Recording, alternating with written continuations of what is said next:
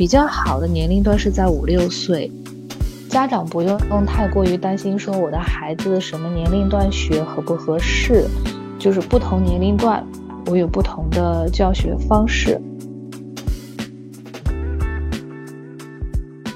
嗨，大家好，这一次我们想专门为学钢琴的孩子的这个家长做一期节目，去回答。小孩学钢琴的过程当中，家长常见的这样的一个问题的答疑解惑。所以呢，这一次我邀请到了我的好朋友冰柔，因为他在钢琴的教学领域里边有十几年的这样的一个教学经验，所以这一次我还是请他来跟我做这一期的对谈播客。Hello，大家好，我是冰柔。呃，很高兴今天又来到这里。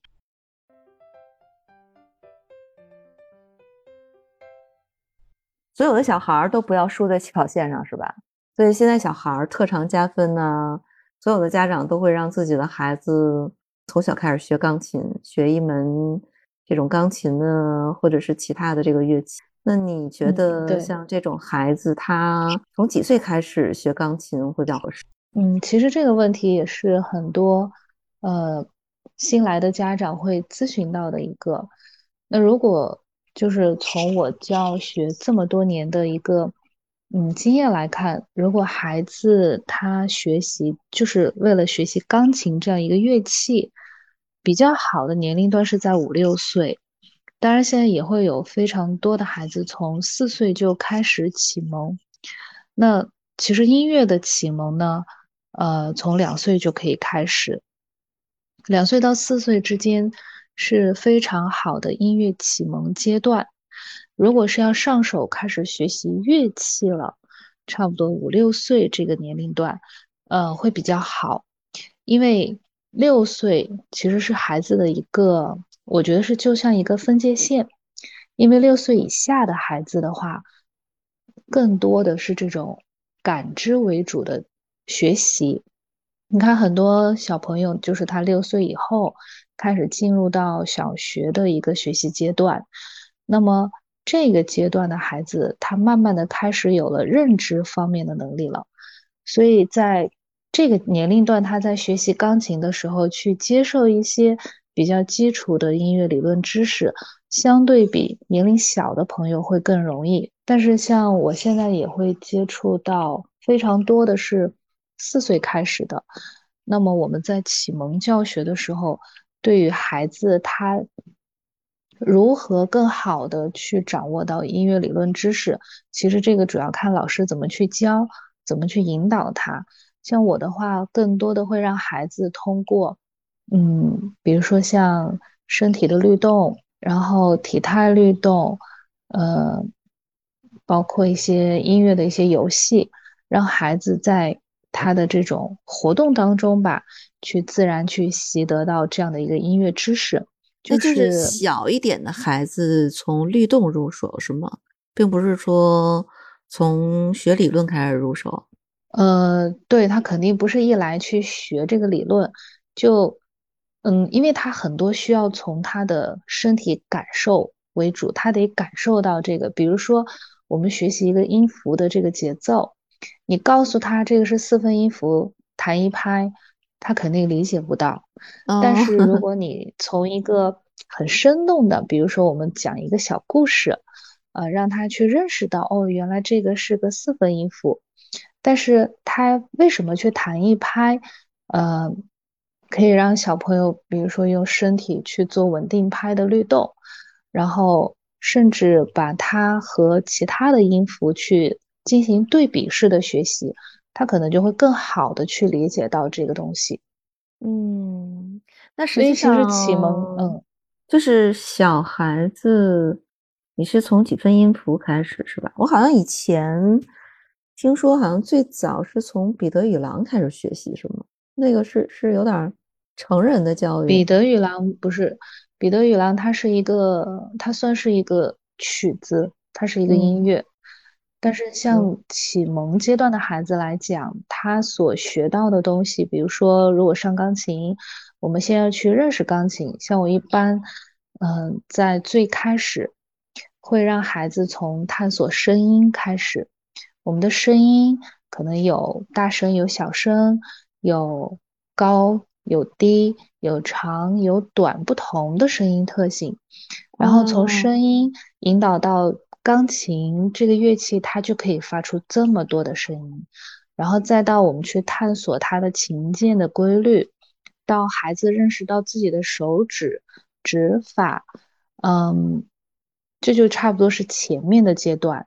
当他认识到这些，再去到我们认识音符，嗯，比较基础的几个音符，然后再到呃音名的学习，嗯，一点一点的这样去铺垫。其实前面启蒙阶段，我觉得。真的在很多年的教学下来，就会发现启蒙很重要，也很不好教。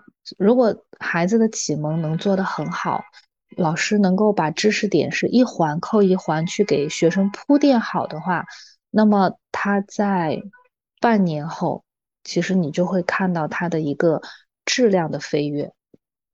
哦，这个样子。就是你刚才说到的，就是启蒙教育，像比如说四岁开始学，或者七八岁开始学，这个启蒙教育时间会有差别吗？呃，会有，其实也有，我也接到过，就是七八岁左右再来学习钢琴的小朋友。那像他们这种的话呢，也要看小朋友的一个学习能力，他的一个接受度。有一些七八岁的孩子，那我可能就不会用启蒙的这样的教学方式去教育他。哦，我问，甚至学习进度也会不一样。我问句八卦的话，就是现在那种胎教的教育，你觉得对孩子将来的乐感会有帮助吗？嗯，我觉得还是有，会有是吗？嗯嗯，那那个胎教，比如说声音如果特别大的话。嗯，或者是那种不同的选取的风格，也会影响到孩子将来的喜好吗？嗯，还是会有影响。其实胎教音乐的话，我个人会觉得像听莫扎特呀、呃巴赫啊，甚至舒伯特的，嗯，都可以。我觉得是类似于小夜曲，还是说？所有的作品都可以，所有作品都可以啊，学到了，这个可以推荐。嗯嗯，但我觉得还有最重要的一点就是，妈妈的心情好，就是最好的胎教。对，所以你你听一些舒缓的音乐，妈妈的心情会更好。嗯，对，包括一些瑜伽的音乐，我觉得它也是让人放松的嘛。Sorry 啊，好像我又把你带跑题儿了。我们还是回到我们原来的这个话题。那实际上，在你看来，所谓的五到八岁的最黄金的，呃，学琴的这样的一个年龄段，其实并不是非常准确的一个提法，对吧？嗯，我觉得其实就是家长不用太过于担心，说我的孩子什么年龄段学合不合适。就是 任何年龄段有任何年龄段他的一个教学方式引导，呃，至少我觉得从从我自己专业角度上来讲哈，嗯，就是不同年龄段我有不同的教学方式，即使成人，即使老年人，他要学，我觉得你都可以去找到一个最适合他的方式去教他。哎，那如果嗯，比如说四岁也好，或者是七八岁也好，开始学习，那学钢琴多久他可以开始考级呢？这个常见问题，嗯，真的，我遇到太多家长就会问老师，我们家孩子学多久可以考级呀？对呀，因为很多 人来其实是为了功利嘛，他是为了那个小孩子特长加分嘛，这是最关键的问题。甚至我也有遇到家长说，没事儿，老师，我就是想培养他的兴趣爱好，我们不会让他考级的。然后学了一年多，老师，我觉得还是得要让他考个级。是不是戳到了你的痛处？嗯，还好，因为被家长问的蛮多的。那你怎么回答？我现在就会问家长：你为什么想让他考级？你让他考级的目的是什么？然后像家长就会说：嗯，我身边朋友学琴都考了呀。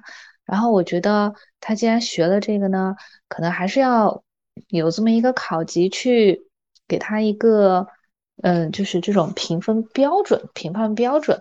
哎，让我孩子看一看他到底学的怎么样吧，就是可能会有这种的一些想法在里头，然后我就会跟家长说到的就是，呃，OK，没有问题，就是可以考级，但我就会跟家长去明确到我的一个态度和我的原则，因为像我现在带学生的话，考试考那个英皇，英皇的考级就是没有考国内。我手上的学生都没有考国内的，嗯嗯，就是英皇考级，它是那个英国皇家音乐学院的那个呃呃设立的一个，就是那种等级考试。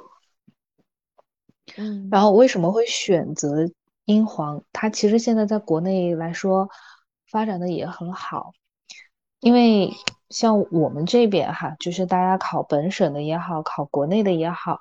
就是会让我看到很多，就像你说到的，很功利，嗯，为了考级而考级，可能为了考级而弹琴这种，然后甚至很多老师他在教呢，就是为了学生考级，一年就弹那几首曲子，然后今年比如说考了三级，考完了以后，好，马上给你布置一个六级的，你再弹一年，明年去考六级，但是在整个这个过程当中呢。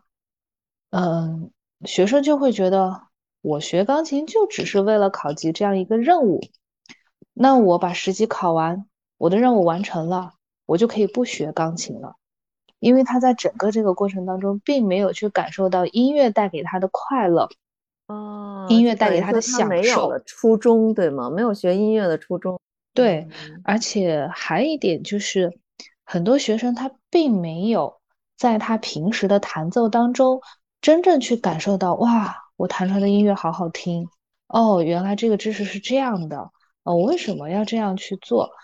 就是他们可能哪怕弹了十级，考过了十级，你问他一些最基础的音乐理论知识，他不懂，他不会，他说老师没教过，就是这种现象特别多。所以我教学生一直就是我的原则，就是我教会他的是学习能力。我不是想让你为了弹钢琴而弹钢琴，我希望钢琴只是你学习音乐、享受音乐的一个媒介。哎，这一点你可以通过钢琴去学到非常丰富的音乐知识，去提升你的这个音乐的综合素养这一块。